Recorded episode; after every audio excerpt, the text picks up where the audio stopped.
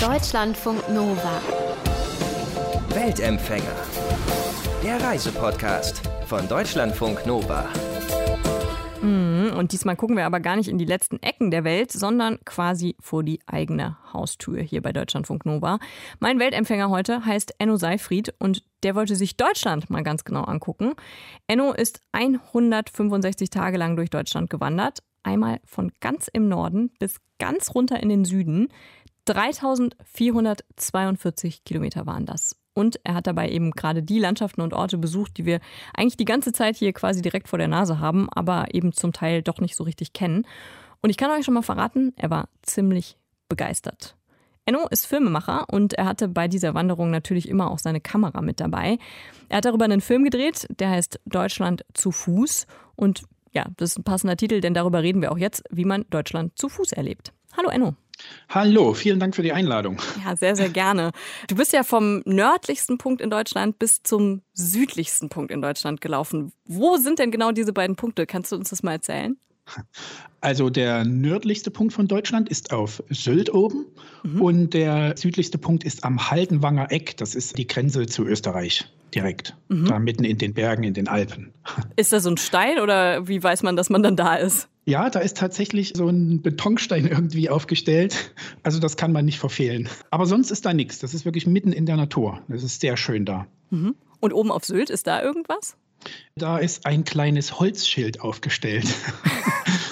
Das könnte man schon verfehlen. Aber du hast es gefunden. Ich habe es gefunden, ja. Steht da drauf, südlichster, äh, nördlichster Punkt? Äh, da steht tatsächlich dann drauf, nördlichster Punkt und äh, die Koordinaten, ja, richtig. Mhm. Und du bist aber ja dann nicht straight von Norden nach Süden gewandert, sondern du hast quasi ja, ich sag mal, so einen Schlenker durch Deutschland gemacht. Also wenn man Richtig. das mal so zusammenfasst, äh, du bist durch Mecklenburg-Vorpommern, dann Brandenburg, dann Sachsen, dann so rüber nach Thüringen und dann über Hessen nach Rheinland-Pfalz und dann runter nach Baden-Württemberg. Ja. Wie hast du dir denn diese Route ausgesucht? Also warum bist du gerade da lang gewandert? Die Route war tatsächlich eher ein äh, Zufallsprodukt. Mhm. Ich hatte mir vorher so ein paar Ecken auf der Landkarte zurechtgelegt, wo ich unbedingt vorbeikommen wollte und habe die dann einfach verbunden. Und da kam diese komische umgekehrte S-Form raus. Aber die Route wirklich geplant habe ich unterwegs dann von Woche zu Woche. Also das habe ich nicht im Vornherein alles genau durchgeplant. Okay, also über die Ecken, die du unbedingt sehen wolltest, wollen wir auch gleich nochmal reden. Aber das mit den Wanderwegen und von Woche zu Woche planen, da muss ich nochmal nachfragen.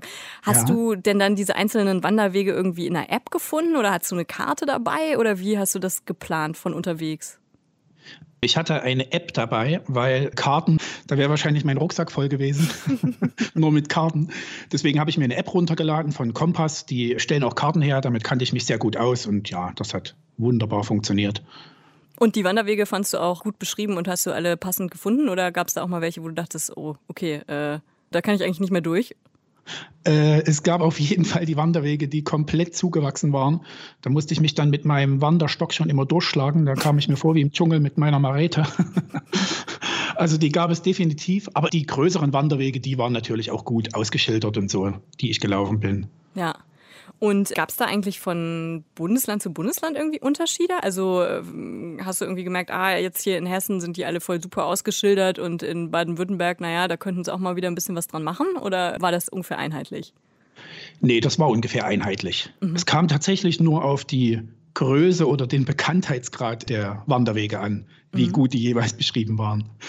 Du bist ja auch wirklich einen Weg gewandert, der irgendwie so als ganz, ganz bekannt gilt, ne? Diesen Rennsteig. Ja, ähm, richtig. Da hatte ich vorher tatsächlich noch nicht von gehört. In Thüringen ist der, ne?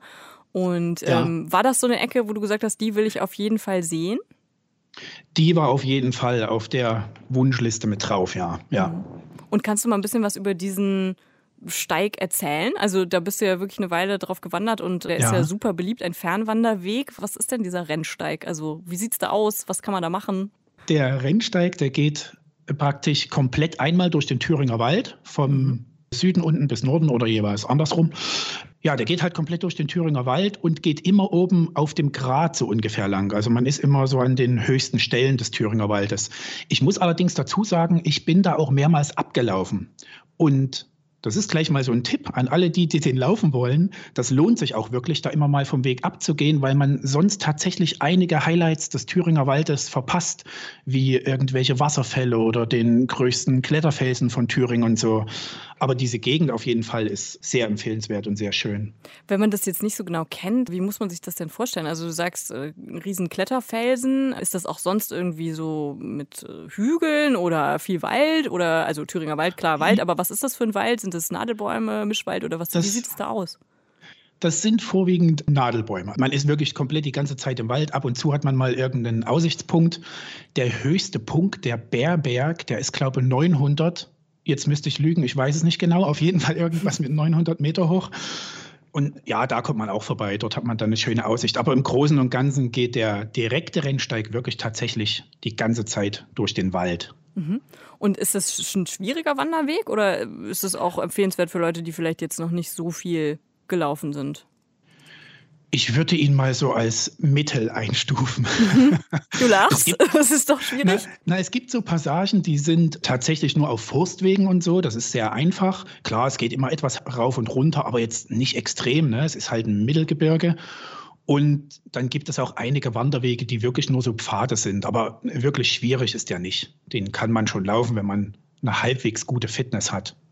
Ja, halbwegs gute Fitness ist auch ein gutes Stichwort, weil hast du dich denn auf diese Reise eigentlich irgendwie vorher vorbereitet? Also 165 Tage unterwegs, immer wandern, das ist ja schon auch eine Menge, ne? Hast du dich da vorher vorbereitet oder hast du einfach die Idee gehabt und bist dann los? Nee, ich hatte tatsächlich eher einfach nur die Idee. Die mhm. Vorbereitung bestand darin, äh, Rucksack packen und loslaufen.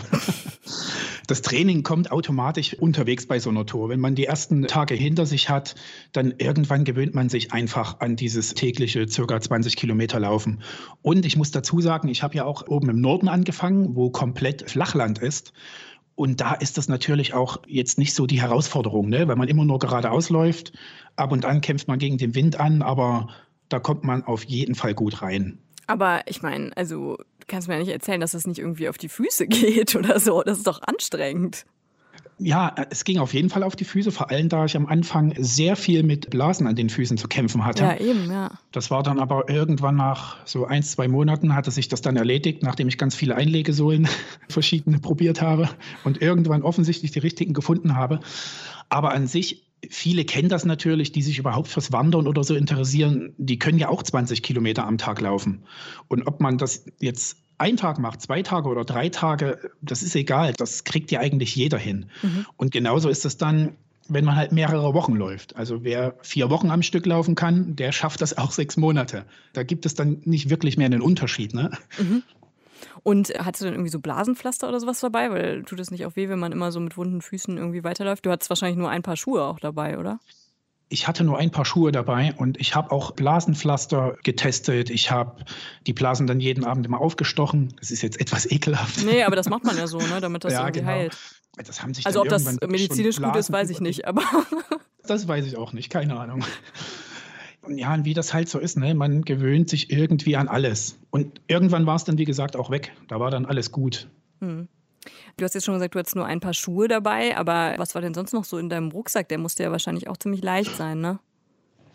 Ja, mein Rucksack, der wog so um die 14 Kilo ungefähr. Hm. Am Anfang so 14,5. Ich hatte noch eine Kameradrohne und einen Pullover mit, den ich dann zurückgeschickt habe. Und also reines Auto-Equipment, was jetzt Schlafsack, Isomatte, Kocher, äh, Zelt hatte ich auch dabei, ein leichtes Zelt. Was das ausmacht, dieses Auto-Equipment, äh, waren so um die 11 Kilo. Dann mhm. hatte ich natürlich auch noch den ganzen Kamerastuff dabei, um diesen Film zu machen. Da kam dann halt noch mal so drei Kilo dazu, weil ich auch einen kleinen Laptop dabei hatte, externe Festplatten, ein kleines Stativ und so. So war ich sozusagen bei 14 Kilo. Ja, genau. Mhm. Und mit diesem ganzen Outdoor-Equipment, wie hast du das betrieben? Also hast du das irgendwie mit Solar gemacht oder hattest du einfach so einen riesen Akku noch dabei oder irgendwie so eine Akkubank oder sowas? Ich habe tatsächlich noch so ein halbes Kilo an Akkus mit mir rumgeschleppt und eine Powerbank, wo ich dann jeden Abend im Zelt immer die Kameras aufgeladen habe. Aber ich war auch einmal in der Woche oder alle vier, fünf Tage, je nachdem, in einem Hotel oder einer Ferienwohnung. Mhm. So dass ich dort das alles aufladen konnte und habe mich dann natürlich auch mal über ein Bett und eine warme Dusche sehr gefreut. genau. Ja, wie hast du das denn sonst gemacht? Du hast gesagt, du hast ein Zelt dabei gehabt. Hast du immer schön unter freiem Himmel in der freien Natur gezeltet oder wie hast du das gemacht? Ja, herrlich, genau so habe ich das gemacht. Also das ist ohnehin das Schöne an so einer Reise, dass man morgens aufsteht und noch nicht weiß, wo man am Abend schläft. Mhm. Und abends immer, wenn es dunkel wurde, habe ich mich umgeschaut, wo ich irgendwie eine schöne Stelle finde und habe mich dann einfach da niedergelassen, wo es mir besonders gut gefallen hat oder wo ich einen schönen Ausblick hatte. Oft gerne auch an einem Fluss oder an einem See, weil da hat man die Chance, sich mal den Dreck vom Tag vom Körper zu waschen. Aber ich meine, das gehört ja auch zum Wandern so ein bisschen dazu, oder? Dass man das T-Shirt nochmal umdreht und dann einfach nochmal anzieht. Und das ist ja dann irgendwann auch ja, egal. Auf jeden Fall. Ich hatte auch tatsächlich nur ein Wechsel-T-Shirt mit. Also eins hatte ich am Körper und das andere, was ich dann meist abends angezogen habe, wenn ich irgendwie in den Fluss gesprungen bin, dass ich danach mich irgendwie wohler fühle. Ja. Man muss ja Gewicht reduzieren, ne? Ja, ja, ja. Hm. Aber also mit dem Campen, das ist, glaube ich, eigentlich nicht erlaubt, oder? Mit dem Wildcampen? Ich weiß nicht, wie sieht das da in Deutschland aus? Weißt du das? Ähm, ja, das weiß ich. oder vielleicht sollte ich jetzt ja sagen, ich weiß das nicht. nee, äh, ja, natürlich ist Wildcampen in Deutschland nicht erlaubt, aber ich gebe zu, dass ich mir darüber jetzt eher wenig Gedanken mache, weil ich sehe das auch nicht so richtig ein, dass mir irgendjemand verbietet, irgendwo in der Natur, in einem Wald oder irgendwo zu schlafen, weil ich immer denke, das gehört doch uns allen mhm. und sollte niemandem vorbehalten sein. Gut, man ähm, muss sagen, dass Leute, die das kritisieren, wahrscheinlich sagen würden, okay, aber wenn das halt alle machen und so weiter, dann geht die Natur kaputt. Und mm, ist natürlich auch so ein Problem, viele Leute hinterlassen vielleicht auch Müll. Also das ist ja. dann irgendwann vielleicht echt ein Problem von so Umweltverschmutzung. Ne? Das mag sein, aber dieses, wenn das dann alle machen, ist natürlich immer das Totschlagargument, natürlich. Mhm. Aber wie wir alle wissen, machen das nicht alle, sondern eher sehr wenige. Und natürlich, ich glaube, wenn man etwas naturverbunden ist und auch so eine Tour macht und so, dann sollte irgendwie klar sein, dass man nichts außer seinen Fußspuren hinterlässt und mhm. natürlich seinen Müll und alles mitnimmt. Ich lege mich natürlich auch nicht in ein seltenes Moosbett. Bitte nicht. Ja, also das versteht sich natürlich von selbst. Mhm. Das ist schon klar. Und ich glaube wirklich, das ist den meisten Wanderern oder Fernwanderungen, die auf diese Art und Weise unterwegs sind, bewusst. Ja, gut, muss sich vielleicht jeder auch selber überlegen, ob er das machen will oder nicht. Ähm, ja, na klar. Ne? Ja. Muss jeder irgendwie wissen. Aber ja. hast du denn generell viele Leute auf den Wanderwegen getroffen? Also man muss vielleicht dazu nochmal sagen, das war 2019, also vor Corona. Ich würde ja denken, dass zum Teil in Corona der Heimaturlaub nochmal zugenommen hat und die Leute dann vielleicht mehr auf den Wanderwegen unterwegs waren. Aber ja. 2019, wie war das da? Hast du viele Leute getroffen? Das war sehr unterschiedlich. Es kam immer auf die Wanderwege an oder sagen wir eher den Bekanntheitsgrad der Wanderwege. Mhm. Auf dem Rennsteig zum Beispiel, worüber wir vorhin geredet haben, da trifft man natürlich mehr Leute als auf irgendeinem No-Name-Wanderweg oder irgendeinem Wanderweg, der jetzt zwischen den bekannten Landschaften liegt. Mhm. Das ist wirklich komplett unterschiedlich gewesen. Und natürlich kommt es auch auf die Jahreszeit an. Ich war ja bis Mitte November oder so, ich weiß es selber nicht mehr genau, unterwegs. Da trifft man natürlich dann weniger Leute als im Juli. Mhm. Das ist auch noch entscheidend. Ne? Ja.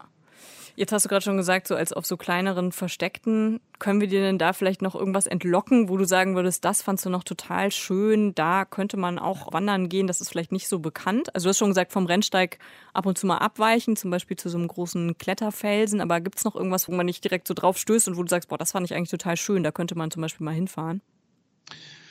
Also klar, es gab natürlich diese bekannten Wanderwege wie den Moselsteig oder auch den Malerweg durch die sächsische Schweiz die sind natürlich wunderschön, aber die kennt man eigentlich auch. Und wenn du mich das gerade so fragst, muss ich gerade an das Polenstal denken. Und das Polenstal lag auf meinem Weg, bevor ich in die sächsische Schweiz kam. Mhm. Und das war so wunderschön. Da war auch wirklich kein Mensch.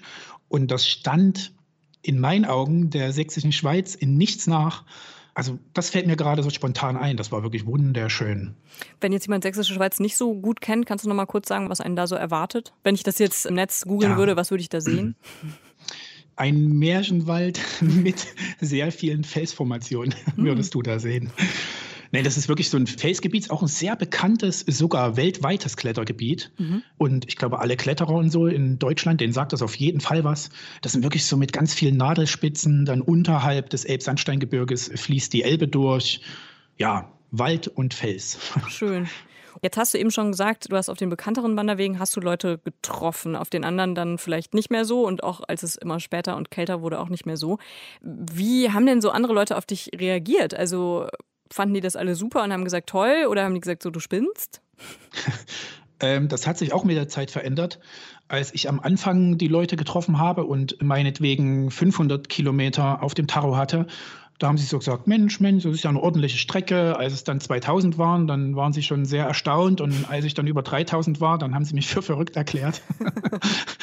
also das hat sich tatsächlich mit der Kilometerzahl geändert, wie die Leute darauf reagiert haben. Mhm. Aber natürlich, der Großteil war total interessiert und fand das natürlich spannend. Und man trifft ja auch natürlich unterwegs in der Natur nur Leute, die selbst naturverliebt sind. Mhm. Und da teilt man natürlich ohnehin so eine gewisse Passion.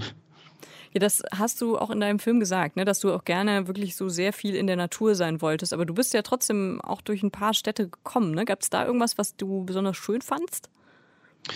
Auf jeden Fall. Und zwar hat mich Marburg sehr begeistert mhm. als Stadt. Ich kannte das wirklich vorher gar nicht, hatte darüber auch nichts gelesen oder so. Also war mir tatsächlich sehr fremd. Und ich war dann so begeistert, ich hatte mir dort auch ein Hotel genommen für eine Nacht, um wieder meine Akkus aufzuladen und zu duschen und so. Und ich hatte dann am nächsten Morgen schon das Hotel verlassen, habe dann gedacht, nee, hier möchte ich noch bleiben. Bin wieder zurückgegangen in das Hotel und habe gefragt, ob mein Zimmer noch frei ist. Also das fand ich wirklich sehr schön, diese ja, diese ganzen alten Fachwerkbauten und dann baut sich diese Stadt so den Berghang hoch und oben auf dem höchsten Punkt ist dann noch so ein Schloss und es ist auch eine Studentenstadt, also eine Universitätsstadt und obwohl das jetzt keine große Stadt ist, war da sehr viel Leben und abends hatten die Kneipen offen. Das war vom Flair einfach äh, sehr schön und oben an der Stadtmauer, da saßen dann abends ganz viele Leute rum und haben Gitarre gespielt und so. Also es, es war einfach nur schön da. Vielleicht kommt es ja auch irgendwann wieder. Wir hoffen, dass alle das irgendwann ja, so im Leben natürlich auch wieder das. möglich ist. Ne? Ähm, ja. Gut, im Moment vielleicht noch kein Reisetipp, aber dann vielleicht demnächst Marburg auch als Empfehlung. Ja. Sonst bist du, genau, hast du schon gesagt, bist du viel in der Natur rumgewandert. Ging dir das eigentlich auch mal auf die Nerven, habe ich mich so gefragt? Also du warst jetzt natürlich zum Beispiel in Marburg, dann waren da andere Leute, dann hast du mal so ein bisschen sozialen Kontakt gehabt, aber sonst bist du ja echt viele Kilometer alleine gewandert, hast die so abgerissen. Ist dir das nicht auch mal auf den Zwirn gegangen irgendwann? Nein, eigentlich nicht. Mhm. Ähm, also ich bin tatsächlich sehr gerne alleine unterwegs. Und ja, genieße das einfach irgendwie, weil da wird man mal so auf das Wesentliche reduziert und denkt so über die Dinge nach, über die man sonst nicht die Zeit hat nachzudenken. Aber ich war auch nicht die ganze Zeit allein. Also klar, ich war den Großteil der Zeit alleine, aber mich haben auch immer mal Freunde aus Leipzig besucht. So einmal im Monat kam bestimmt irgendwie jemand vorbei, der mich dann für drei, vier Tage begleitet hat. Oder wir haben uns dann eine Unterkunft genommen für ein paar Tage und uns die Gegend einfach angeschaut. Also meine wichtigsten, liebsten sozialen Kontakte, die haben mich auch besucht und da war ich dann wenigstens hin und wieder mal im Austausch ja. und nicht nur mit mir alleine. Ja, ja, weil sonst geht man irgendwie sicher vielleicht selbst irgendwann auch mit seinen eigenen Gedanken auf die Nerven. Ja, das kann aber eigentlich nicht schaden. Man geht sich so lange mit seinen eigenen Gedanken selbst auf die Nerven, bis man das hinter sich hat und sich einfach nur noch gut und wohl fühlt. Ja, interessant. Ist das so eine Entwicklung beim Wandern, meinst du? Also beim Fernwandern, die man so durchmacht? Jein. Ich möchte jetzt ja nicht von dem großen Sinn des Wanders reden, weil ähm, das ist alles. Jetzt wäre die Chance. ja, ich weiß, jetzt wäre die Chance, aber ich bin nicht der Typ und ich bin auch nicht der Typ, der da irgendwie den Sinn des Lebens sucht auf so einer Wanderung und in sich gehen möchte. Gibt es ja, glaube ich, ne? ähm, ne? Also auch gerade zum Beispiel die Leute, die den Jakobsweg oder sowas pilgern, die sagen ja schon, dieses Wandern, nee, da machst du auch so eine Entwicklung durch und hat was Meditatives irgendwann und so. Ja. Würdest du sagen, nee, ist Quatsch, man geht einfach, man läuft, fertig? Doch, was Meditatives hat das natürlich irgendwie, weil wenn man da irgendwie stundenlang läuft und so seinen Gedanken nachhängt, es gibt dann auch die Momente, wo man wirklich sich nach einer halben Stunde fragt, was war eigentlich die letzte halbe Stunde? Ich habe das gar mhm. nicht so richtig mitbekommen. Man war einfach irgendwie nur da, hat dann tatsächlich mal über nichts nachgedacht und hat auch den Weg gar nicht wahrgenommen. Jetzt könnte man natürlich sagen, das ist schade, dass man den Weg nicht wahrgenommen hat, aber das ist wahrscheinlich dann diese meditative Situation beim Wandern. Mhm. Gut, was ich mich auch noch gefragt habe, du bist ja zum Teil so tagelang durch den Regen gelatscht, ne? Also das Wetter wurde am Ende nicht mehr so toll. Da stellte sich mir so ein bisschen die praktische Frage, was hast du mit deinen Klamotten gemacht? Weil die mussten ja irgendwie auch wieder trocknen. Und da habe ich mich auch irgendwann gefragt, so, hattest du nicht irgendwann auch mal kurz gedacht, so, ach, vielleicht höre ich jetzt auch auf? Also erstmal zu dem Regen. Es hat tatsächlich hin und wieder sehr lange durchgeregnet, mhm. aber das weiß man natürlich vorher, dass das passiert und ist dementsprechend auch ausgerüstet. Natürlich muss man jetzt auch sagen, die Regenjacke und die Schuhe und auch das Regencape, was ich dabei hatte, das hält natürlich alles nicht ewig und nach ein paar Stunden ist das auch nass. Aber wenn man dann irgendwie eine trockene Stelle findet in einer Hütte oder irgendwas oder sich irgendwo mal unterstellen kann, dann trocknet das am Körper auch relativ schnell wieder. Mhm. Und abends im Zelt wird es dann alles schön im Zelt aufgehangen, in der Hoffnung, dass es am nächsten Morgen nicht mehr ganz nass, sondern nur noch klamm ist. Das ist auch so eine schöne feuchte Stimmung dann im Zelt, ne? Das ist so, ja, so richtig. Wunderbar. Aber äh, selbst dieses Regenwetter hat irgendwie was. Und gleich die zweite Frage wegen dem Aufgeben oder Aufhören. Den Moment gab es tatsächlich nicht bei mir. Und ich hätte mich auch zu Tode geärgert, hätte ich irgendwie abgebrochen und wäre dann plötzlich zu Hause auf meiner Couch gelegen und hätte gedacht, was hast du getan? Warum bist du nicht weitergelaufen? Mhm. Und als die Tour vorbei war, als ich sozusagen mein Ziel erreicht hatte, bin ich auch nicht gleich nach Hause gefahren. Ich bin dann noch anderthalb, zwei Wochen durch die Alpen gelaufen. Also ich hatte selbst dann noch nicht genug. Ich glaube, das beweist sehr gut, dass es den Moment des Aufgebens oder nicht weiterlaufen wollens für mich nicht gab. Ja, interessant. Also du bist dann einfach aus freiem Willen, hast du gesagt, ach, ich mache jetzt hier noch ein bisschen weiter. Ja, das war dann so schön in den Alpen und die Stimmung war perfekt und das Wetter war geil. da dachte ich, ich muss hier noch bleiben. Ist es dir vielleicht sogar eher wieder ein bisschen schwer gefallen, dann so zurückzukehren? Weil nach so einer Reise so lange mit so wirklich so minimalistischer Ausrüstung und so weiter, ist es dir vielleicht dann eher wieder schwer gefallen, so in das Normalo-Leben zurückzukommen? Nee, ich, ich liebe tatsächlich beides. Ne? Ich mhm. bin sehr gerne unterwegs in der Natur, habe meine Ruhe, aber ich liebe auch das Großstadtleben, hänge total gerne in Kneipen und Bars und Clubs rum. Also ich mag beides und ich habe mich auch sehr gefreut, zurückzukommen. Das war auch eine spontane Entscheidung. Ich, am Morgen bin ich aufgewacht auf 1600 Meter in den Alpen und dachte dann, Mensch, wie lange bräuchte ich jetzt eigentlich wenn ich jetzt loslaufe zum nächsten Bahnhof und nach Leipzig fahre. Dann habe ich das irgendwie, ich hatte da Netz, habe das gegoogelt, dachte, perfekt, ich muss jetzt noch zwei Stunden den Berg hier runter wandern, dann kommt gleich ein Bahnhof und dann fährst du nach Leipzig. Das war tatsächlich morgens im Zelt, im Schlafsack eine spontane Entscheidung, heute zurückzufahren. Und das war perfekt. Dann war ich abends in Leipzig wieder und habe dort meinen Bruder getroffen, gleichzeitig mein bester Freund, sowas in der Art. Mhm. Habe dann gleich die Nacht schön durchgefeiert. Also es war alles perfekt. Deine zwei Gesichter sozusagen, Enno. Ja, also man braucht den Ausgleich, ne? Gibt es denn eigentlich, wenn du jetzt zurückguckst, gibt es dann irgendeinen Weg, wo du gesagt hättest, boah, den wäre ich lieber nicht gegangen oder der war vielleicht ein Fehler? Irgendein Weg, von dem du dachtest, oh, den hätte ich mir sparen können? Jetzt nicht, was die Landschaft oder die Schönheit oder den Weg an sich betrifft, aber es gab zwei Wege, die eher sehr gefährlich waren. Das war ah. einmal die Mariannenschlucht am Bodensee. Und dieser Wanderweg ist eigentlich auch gesperrt, weil da schon zweimal ein Erdrutsch war und der den ganzen Weg irgendwie verschüttet hat und äh, das auch immer mal wieder vorkommen kann. Aber uneinsichtig wie ich bin, bin ich den trotzdem gelaufen. Dann hat es noch richtig schön angefangen zu regnen und ich dachte mir irgendwann, Alter, was hast du hier getan? Mhm. Aber dann war ich natürlich schon zu weit. Also das würde ich auf jeden Fall niemandem empfehlen. Ja. Und in den Alpen hatte ich dann nochmal das Problem, dass ich einen Klettersteig gelaufen bin, den es aber eigentlich nicht mehr gab. Aber das wusste ich tatsächlich vorher selber nicht. Ich musste dann irgendwann feststellen, dass der 150 Meter unter mir liegt, der Klettersteig, und ich da oh. irgendwie oh. versuche, so über die Felsen zu kraxeln. Und das war wahrscheinlich auch der härteste Moment. Da gab es auch wirklich den Moment, wo ich weder vor noch zurück wusste, tatsächlich kurz überlegt habe, ob ich meinen Rucksack sogar abwerfe. Aber wir reden ja heute hier miteinander. Das heißt, es ist alles gut gegangen und. Was hast du denn dann gemacht? Also ich meine, du hängst da am Berg, hast 14 Kilo Rucksack auf den Schultern und denkst so, okay, wo ist jetzt die Strecke? Wo ist der Weg? Wie bist du da wieder rausgekommen? Das war nicht direkt auf dem Grat und ich habe dann gedacht, okay, ich muss hoch auf den Grat. Und der war vielleicht, keine Ahnung, zehn Meter über mir oder so. Das war nicht weit.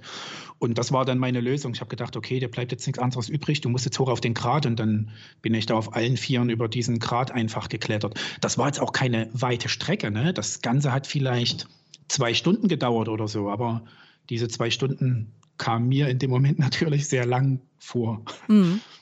Okay, also Kinder, beachtet die Verbotsschilder. Wenn da steht nicht da rein, dann sagt der Enno, ihr sollt auch nicht rein. Ähm, ja. Lass uns noch kurz drauf gucken, wie es jetzt für dich weitergeht. Also du hast diese Wanderung gemacht, du hast den Film darüber zu Ende gemacht. Wie geht es jetzt für dich weiter? Was ist dein nächstes Projekt? Also derzeit bin ich natürlich noch mit dem Deutschlands Fußprojekt beschäftigt, so die Auswertung des Films und so. Und das nächste größere Projekt, was ich jetzt aber nicht benennen möchte, mhm. kann ich ohnehin wahrscheinlich nicht machen durch die Pandemiesituation. Das ist einfach derzeit alles nicht planbar. Also gerade wenn man weiter wegreisen will über Deutschland hinaus. Und es gibt aber noch ein weiteres Filmprojekt, was ich gerne angehen würde. Das ist wieder ein Lost Place Projekt. Ich habe ja vorher so äh, Lost Place Dokumentarfilme gemacht. Muss man vielleicht ganz kurz sagen, das sind so verlassene, vergessene Orte, die irgendwo im Nirgendwo stehen und die man entdecken kann, sozusagen. Ne? Mhm. Ja, richtig, ja. Und naja, es gibt auf jeden Fall verschiedene Ideen, die ich gerne angehen möchte. Aber ich spreche ungern über Ideen oder Visionen, die noch nicht beendet sind, geschweige denn angefangen sind. Wenn wir kennen das alle, diese Kneipensituation, wenn man die unfassbar geilsten Ideen hat, die dann niemals umgesetzt werden. Deswegen möchte ich darüber gar nicht reden, aber der Kopf ist natürlich voll. Aber Lost Places ist auch noch ein gutes Stichwort, denn mhm. du hast auf deiner Reise Deutschland zu Fuß hast du ja auch verschiedene Lost Places besucht. Ne? Kannst du irgendwie ein Bundesland oder eine Region besonders empfehlen, falls das jemanden sehr interessiert und man sagt, boah, ich würde gerne mal so ein bisschen Lost Place Tourismus betreiben? Ähm, nee, kann ich eigentlich nicht.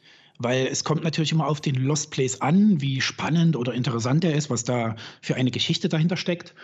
Und es gibt sicher Bundesländer, was weiß ich, wie Brandenburg oder auch Sachsen-Anhalt, wo es sicher mehr Lost Places gibt als in Baden-Württemberg. Aber jetzt speziell kann man da keine Region oder so ausmachen, wo man sagt, da ist besonders viel oder ja. Aber hast du einen besonders schönen oder einen besonders überraschenden Lost Place, den du irgendwo gefunden hast auf der Reise? Ich hatte wirklich einen sehr schön, das war am Scharmützelsee. Da bin ich auf ein altes Feriendorf gestoßen. Das war wirklich riesengroß mit einer riesen Gaststätte noch dran, mit einem wahnsinnig großen Gasthaus und im Wald waren überall so Bungalows noch verteilt, die alle leer standen. Und dieses Gelände hatte sogar einen eigenen Strand, der damals offensichtlich für die Feriengäste war. Und ja, da habe ich mich den ganzen Tag lang umgesehen und Fotos gemacht und Filmaufnahmen. Und mein Zelt schlug ich dann auch direkt abends dort an dem Strand auf. Da hatte ich sozusagen einen ganzen Strand für mich komplett alleine. Das war ein schöner Fund auf jeden Fall. Lustig irgendwie, dass du da sozusagen diese Geschichte des Feriendorfs weitergeführt hast als Gast, als Feriengast. Ja, richtig, ja. Ich habe auch so unterwegs immer mal in einem Lost Place geschlafen. Das finden einige Menschen wahrscheinlich eher gruselig, dass man in so einem alten, äh, verlassenen Gebäude schläft. Aber da ist man auf jeden Fall regengeschützt, windgeschützt. Das ist für Wanderer auf jeden Fall ein guter Tipp. Wenn die safe sind, muss man sagen, ne? weil manche von denen sind ja auch mittlerweile in so einem schlechten Zustand, dass man echt ein bisschen das aufpassen muss, richtig, ne? dass man ja. nicht durchbricht oder so. Ja, wenn mir jetzt das äh, Dach der oberen Etage schon bis zum Kinn hängt, dann schlafe ich dann natürlich nicht mehr drin. Okay, das ist dann relativ offensichtlich hier nicht mehr. ja, richtig. Kannst du uns noch einen Tipp geben, wie du diese Lost Places denn eigentlich findest? Tatsächlich findet man die einfach, wenn man unterwegs die Augen offen hält. Mhm. Wenn man durch Dörfer fährt oder was weiß ich in der Harzregion. Jetzt fällt mir jetzt gerade ein, weil ich da selber sehr viel unterwegs bin. Am Ende muss man nur die Augen offen halten und dann sieht man, wenn was leer steht. Und wenn man einmal darauf fokussiert ist und das wirklich sucht, dann findet sich das von ganz allein. Also dann sieht man mehr leerstehende Gebäude, als man so im normalen Leben einfach mitbekommt. Das ist selbst in Städten und so so. Wenn man durch Städte läuft, direkt mit dem Fokus, ich möchte gerne ein leerstehendes Gebäude besuchen, weil ich mir das mal anschauen möchte, dann sieht man plötzlich ganz viel davon, die einem sonst so mit dem normalen Blick gar nicht auffallen. Hm. Und kannst du denn generell, wenn du jetzt so abschließend sagen würdest, Deutschland als Reise, als Wanderland, kannst du das empfehlen? Würdest du sagen, ja, kann auf jeden Fall mit anderen Ländern mithalten, finde ich ein cooles Ausflugsziel oder zieht es dich doch eher wieder in die Ferne und du sagst, ja, Deutschland ist schon ganz nett, aber irgendwie die ganzen Wiesen und die Bäume, die Nadelbäume und so ist dann irgendwann auch so ein bisschen, ja, gut, geht so. Was gibst du Deutschland auf einer 1 bis 10 als Wanderland? Was kriegt es? 10 ist, ist das Beste? Gut, die 1 oder die nee, 10, 10 ist, das, ist das Beste. Dann bekommt Deutschland von mir tatsächlich eine 10. Oh. Das ist auch nicht so eine Floskel dahingesagt, sondern weil es wirklich sehr, sehr schön und abwechslungsreich ist. Also gerade wenn man diesen kompletten Weg läuft von Nord nach Süd, bemerkt man natürlich auch so diese Unterschiede, die es gibt. Und wenn ich jetzt alleine diese Gegenüberstellung, meinetwegen Nordsee, Ostsee, Elbsandsteingebirge und Moselgebiet und Alpen, das ist alles so unterschiedlich also Deutschland ist wirklich eine Reise wert. Das kann man sich wirklich geben und sogar sehr lange Zeit. Also man kann hier sehr viel Zeit verbringen und sehr unterschiedliche Ecken entdecken. Nee, und man hat auch immer äh, das Gefühl hier und da, man ist in einem anderen Land. Zum Beispiel Mecklenburgische Seenplatte, das kam mir oft vor, als wäre ich in Schweden unterwegs. Dieses glasklare Wasser, wo man bis auf den Grund gucken kann. Dann das Moselgebiet, da hat man teilweise das Gefühl, man ist in Italien unterwegs. Also doch, Deutschland ist sehr, sehr sehenswert, finde ich. 10 von 10 Punkten. Das tröstet doch immerhin ein bisschen. Falls man dieses Jahr eine weitere Reise geplant hatte und das jetzt wegen Corona irgendwie nicht hinhaut. Heimaturlaub ist super, meint jedenfalls Enno Seifried, unser Weltempfänger. Und wenn ihr das auch nochmal in Bildern sehen wollt, seine Reise, Deutschland zu Fuß heißt Ennos Film. Und mehr Infos dazu gibt es auch auf www.ennoseifried.de. Deutschlandfunk Nova. Weltempfänger.